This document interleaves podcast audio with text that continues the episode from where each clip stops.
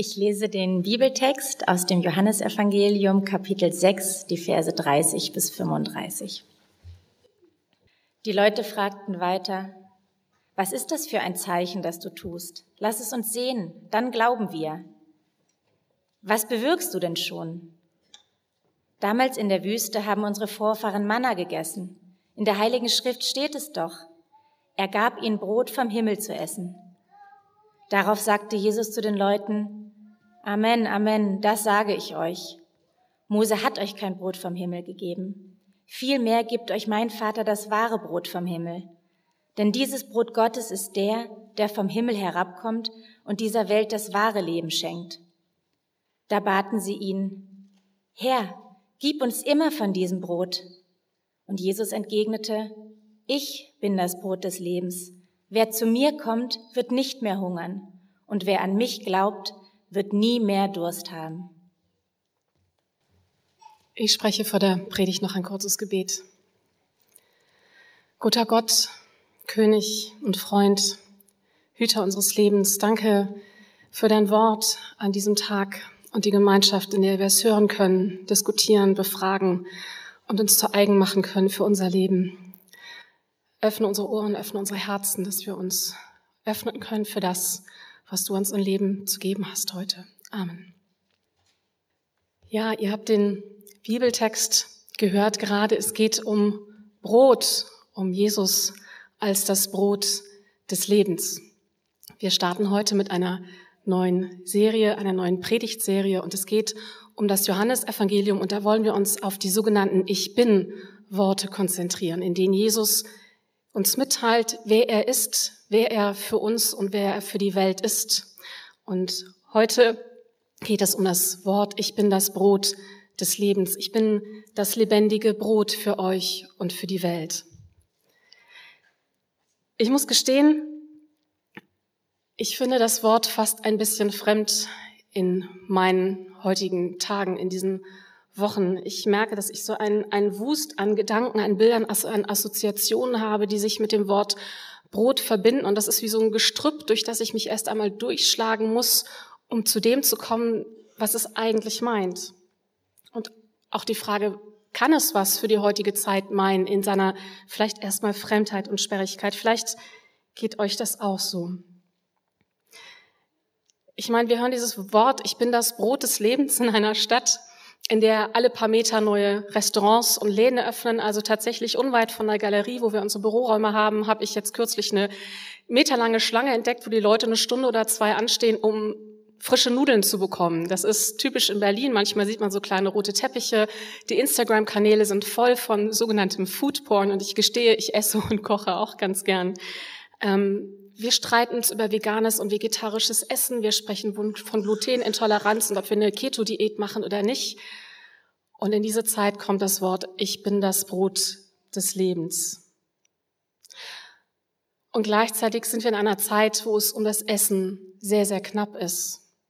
Ihr kennt die große Krise, ihr habt davon gehört, von den Getreidelieferungen, die aus der Ukraine wegen des russischen Angriffskriegs kaum loskommen. Ihr hört von den drohenden und auch schon eintretenden Hunger- und Dürrekatastrophen durch den Krieg, durch Klimakatastrophen. Ganze Länder sind momentan überschwemmt und die Leute leiden wirklich an Hunger. Also in größeren Kontrasten könnten wir zurzeit gar nicht leben.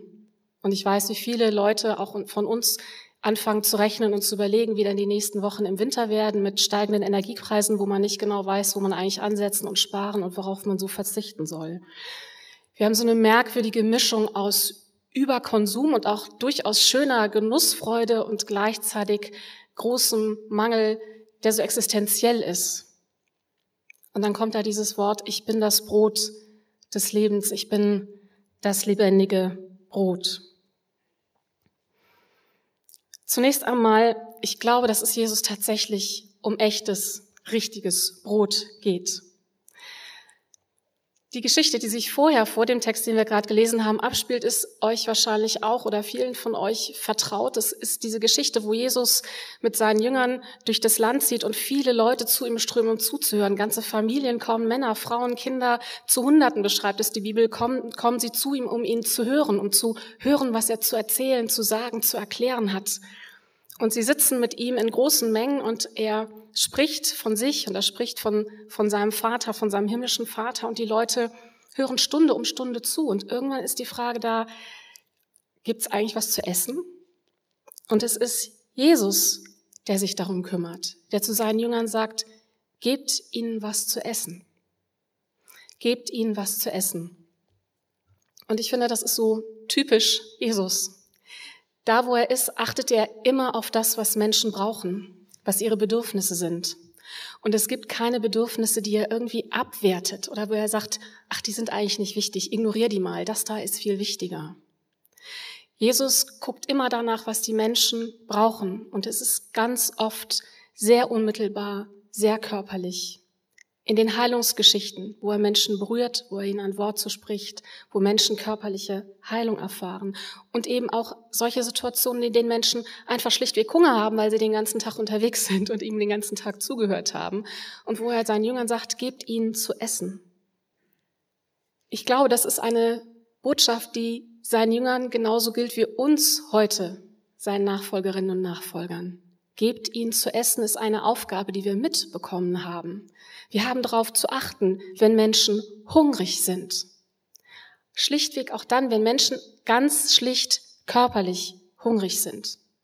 Und deswegen gibt es diese lange, lange Tradition von den ersten Christen an bis heute, dass Christen ihr Brot miteinander teilen und mit anderen Menschen, die es brauchen. Dass Christinnen und Christen sich immer wieder um die Ärmsten in der Gesellschaft kümmern und da nicht weggucken und sagen, na, das ist halt so. In einer Gesellschaft, die so funktioniert wie die, wie die unsere, wird es immer Arme und Reiche geben. Christinnen und Christinnen haben immer den Satz gehört, gebt ihnen zu essen. Das ist eine Aufforderung, die bleibt. Und das steckt ganz tief in der Botschaft von Jesus und im Judentum, aus dem er kommt und in dem er lebt. Er spricht vom hereinbrechenden Reich Gottes. Und dieses Reich Gottes ist ein Reich, in das Hunger und Armut nicht hineinpasst.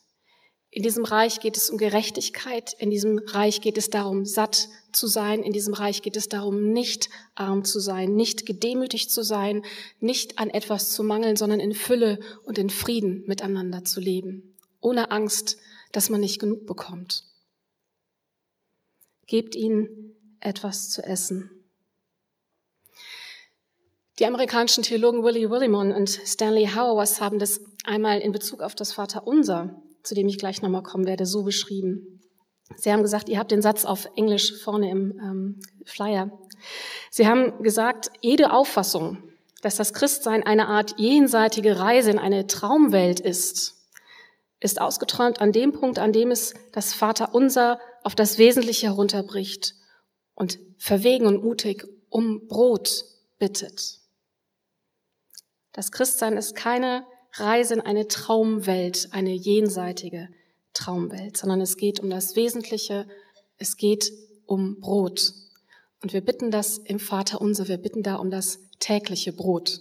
Das Vater unser ist eigentlich ein tägliches Gebet, weil man es täglich bitten muss, weil man täglich um Brot bittet. Gib uns das tägliche Brot, Vater. Dieses Gebet, was Jesus gelehrt hat, halt auch an diesem Satz nach, gebt ihn zu essen. Ich bin das Brot des Lebens, ich bin das lebendige Brot. Jesus lehrt uns zu teilen. Wir können nicht essen, wir können nicht leben, wir können nicht Nachfolger, Nachfolgerinnen von Jesus sein, wenn wir nicht teilen. Unser tägliches Brot macht deutlich, es geht um ein Plural. Es geht nicht darum zu sagen, gib mir das tägliche Brot, sondern die Frage ist immer auch wieder, was brauchen wir? Was können wir geben? Und die Vorstellung, dass wir nicht alleine sind in dem, was wir brauchen und auch nicht allein sind in dem, was wir geben können, miteinander und füreinander. Und es geht darum, dass wir das, was wir haben, auch immer wieder anderen zugänglich machen. Das ist das, was in dieser, vor dieser biblischen Stelle, die wir gerade gelesen haben, passiert. Es werden fünf Brote und zwei Fische ausgepackt und die vermehren sich auf wundersame Weise, weil die Leute miteinander teilen und weil Jesus dieses diese fünf Brote und die zwei Fische gibt. Das tägliche Brot. Was haben wir für Bedürfnisse? Was ist das, wonach ich hungrig bin in meinem Leben? Was ist das, was ich brauche, um leben zu können, äh, ohne dass ich nicht leben kann.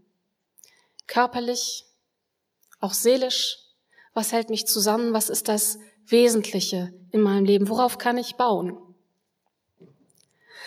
Martin Luther hat sich das im kleinen Katechismus angeschaut. Er hat sich das Vaterunser angeschaut und die einzelnen Bitten des Vaterunsers sich angeschaut und hat dann auch gefragt, was ist denn das, das täglich Brot? Vielleicht habt ihr eine Vorstellung davon, was für euch gerade das tägliche Brot ist, um das ihr bittet, um das ihr ringt, um das ihr betet. Was ist euer tägliches Brot, was heute Teil in eurem Gebet ist? Was ist euer dringendes Anliegen? Was ist das Wesentliche? Was ist das, was euch gerade zusammenhalten kann? Martin Luther sagt, das tägliche Brot, das ist alles, was Not tut für Leib und Leben. Wir essen, trinken, Kleider, Schuhe, Haus, Hof, Acker, Vieh, Geld, Gut, fromme Eheleute, fromme Kinder, fromme Gehilfen, Fromme und treue Oberherren, gute Regierung, gut Wetter, das meint so ein bisschen was wie Klima für Landwirtschaft, gut Wetter, Friede, Gesundheit, Zucht, Ehre, gute Freunde, gute Nachbarn und desgleichen. Auch das findet ihr vorne im Programmheft. Das tägliche Brot ist eine ganze Menge. Gesundheit, gute Freunde, getreue Nachbarn, gute Gefährten, gute Regierung, ein Land, in dem man leben kann, in dem man versorgt ist, in dem es Frieden gibt, in dem es zu essen gibt, in dem man nicht Angst haben muss, dass man unter die Räder kommt. Gute Freunde, getreue Nachbarn. Ich hoffe, das ist das, was wir ein Stück weit immer wieder auch im Berlin-Projekt finden, in der Kirche für die Stadt. Unser tägliches Brot gib uns heute. Und mir halt da immer der Satz hinterher und vergib uns unsere Schuld der kommt direkt hinten dran. Ich kann diesen Satz, gib uns unser tägliches Brot heute nicht innerlich sagen und dem und vergib uns unsere Schuld. Das geht mir manchmal auf den Keks, muss ich ganz ehrlich sagen. Ich kann den Satz nicht immer brauchen. Der schließt sich aber sofort an dieses Brot an. Gib uns unser tägliches Brot, unsere Schuld, vergib uns, auch heute. Und da ist Jesus, der sagt, ich bin das lebendige Brot.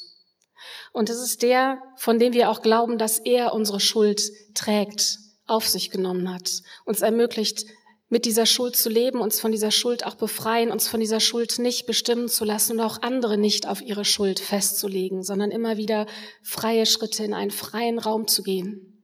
Gottes Sohn, der uns nicht auf das festlegt, was wir an Verletzungen verursacht haben, an dem, was wir an womit wir ringen und womit wir auch ihn, womit wir Gott, womit wir seine Schöpfung, seine Welt und die Menschen in ihr verletzt haben. Gott, der uns nicht darauf festlegt, sondern der sagt, ich nehme das auf mich und ich bin für dich da, ich bin dein tägliches Brot und vergib dir deine Schuld.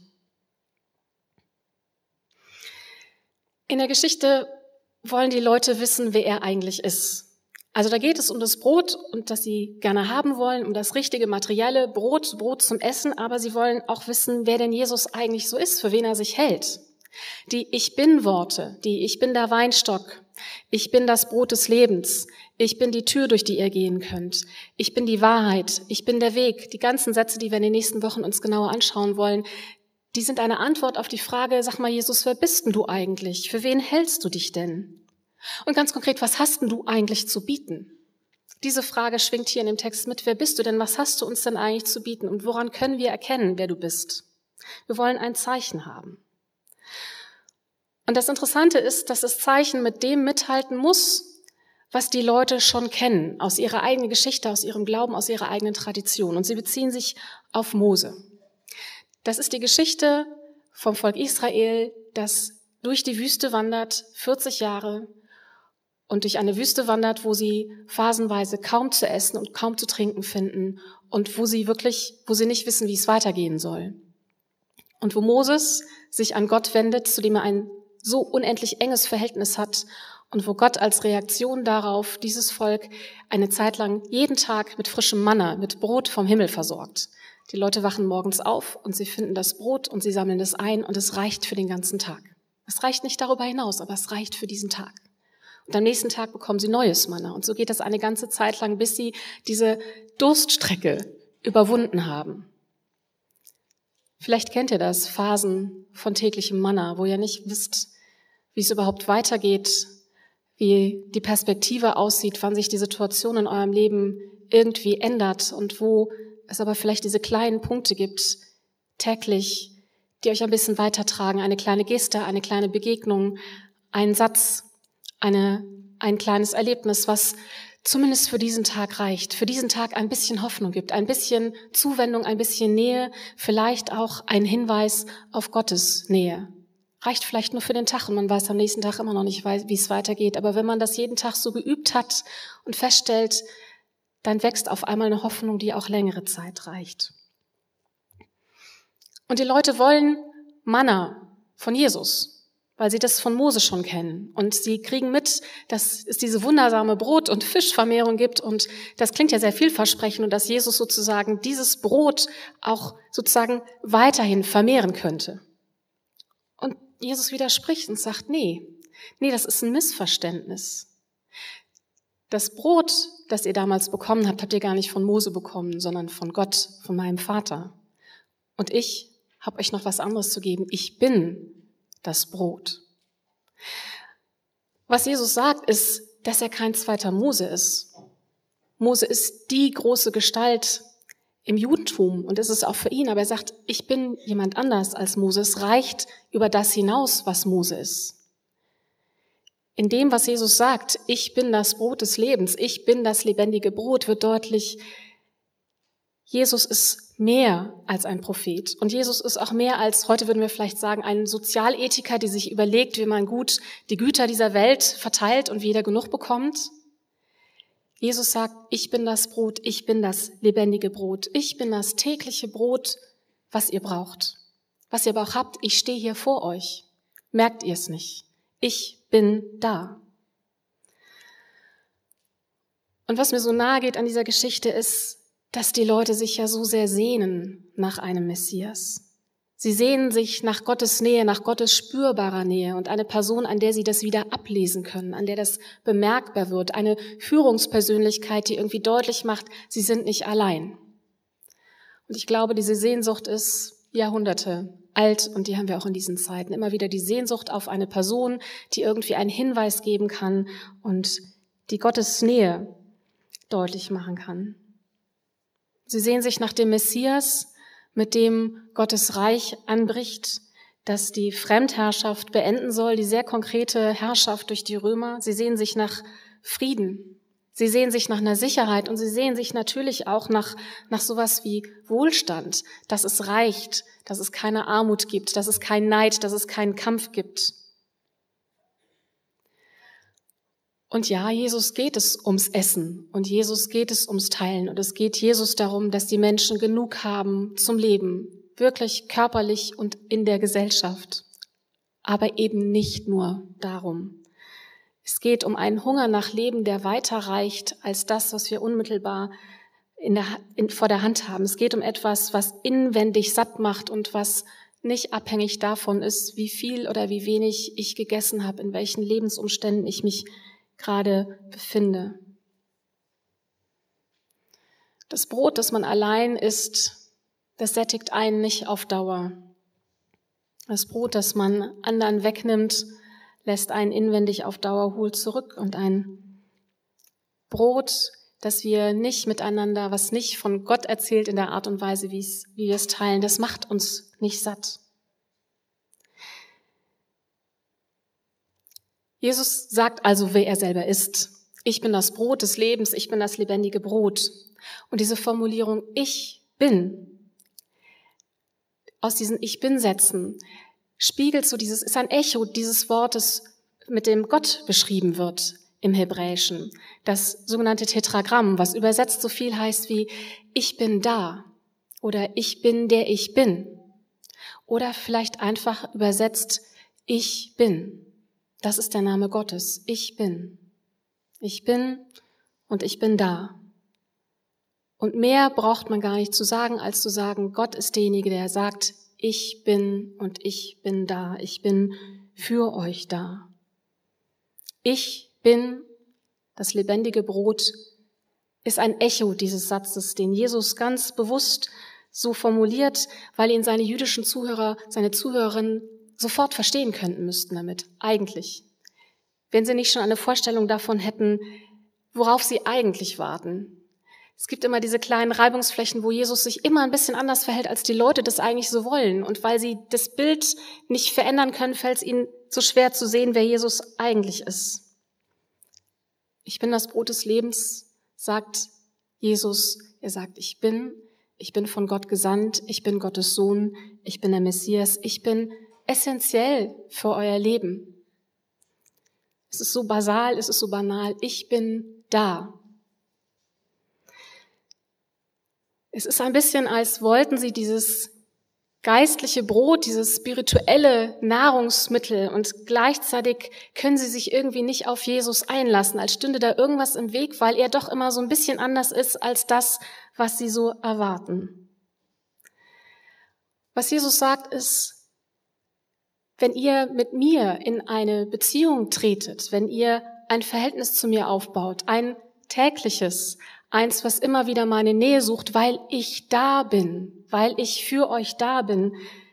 Dann habt ihr Zugang zu Gott, dann habt ihr die Nähe zu Gott, dann kann innerlich was satt werden und geheilt werden. Es ist Jesus Person, an der das alles hängt. Wer Jesus sieht und wer sich auf diese Beziehung einlässt, auf dieses Verhältnis einsetzt, auf diesen Satz, ich bin da, ich bin für dich da, ich bin Brot des Lebens. Ich teile mich mit euch. Ich teile mich für euch. Ich gebe mich für euch hin. Der hat etwas, was einen innerlich satt macht. Glaubt an mich, dass ich der Sohn Gottes bin. Glaubt, dass Gott die Welt so sehr geliebt hat, dass er seinen einzigen Sohn hingegeben hat. Ich bin gekommen, um der Welt Leben zu geben. Das ist das, was Jesus seinen Zuhörerinnen und Zuhörern mitgeben will. Es geht also um das Materielle, es geht tatsächlich um das physische Sattwerden, um das physische Heilwerden, um das gemeinsam Teilen, aber es ist eben auch immer etwas mehr darüber hinaus. Und ich zitiere einen Satz von Christina Brudereck, den ich schon einmal mitgebracht habe, aber der für mich auch an der Stelle noch mehr sehr hilfreich war. Ähm, sie sagt, ich will mich nicht aufs Diesseits vertrösten lassen. Ich will mich nicht aufs Diesseits vertrösten lassen. Man kann manchmal seinen Glauben so leben, dass man die Welt nicht mehr sieht und sich abkapselt und dass es wie so eine kleine Flucht nach innen wird, wo man das Außen nicht mehr wahrnehmen muss. Und das ist bestimmt nicht das, was das Christentum erzählt. Gebt ihnen zu essen. Das ist Botschaft, das ist Auftrag. Und vergib uns unsere Schuld. Aber es ist auch immer ein Schritt darüber hinaus, beides gehört zusammen das Ausrichten auf Gott, auf das Jenseits, auf sein Reich. Ich will mich nicht aufs Diesseits vertrösten lassen. Es reicht nicht einfach Brot zu haben, es reicht nicht einfach zu teilen. Wir feiern das nachher im Abendmahl. Das Abendmahl mit Brot und mit Wein. Ich bin das Brot des Lebens. Jesus Hingabe des Sohnes Gottes Jesus, in dem Gott zur Welt kam. Jesus, der unsere Schuld auf sich genommen hat, der sagt, ich nagel euch darauf nicht fest. Ihr seid frei davon. Ihr gehört zu mir. Ich bin da bis, an, bis ans Ende dieser Tage. Und der das Brot mit seinen Jüngern teilt, der das Brot mit seinen Freundinnen und Freunden teilt, auch hier im Berlin-Projekt. Und er sagt, ich bin das lebendige Brot. Jesus teilt sich mit uns und gibt sich hin. Und wir können es mit den Händen fassen, wir dürfen es berühren und wissen gleichzeitig, es reicht so unendlich weit darüber hinaus. Wir müssen uns nicht vom Diesseits vertrösten lassen, aber Gott ist ganz gegenwärtig, ganz haptisch, ganz spürbar in unserer Gegenwart, in Leib und Brot. Amen.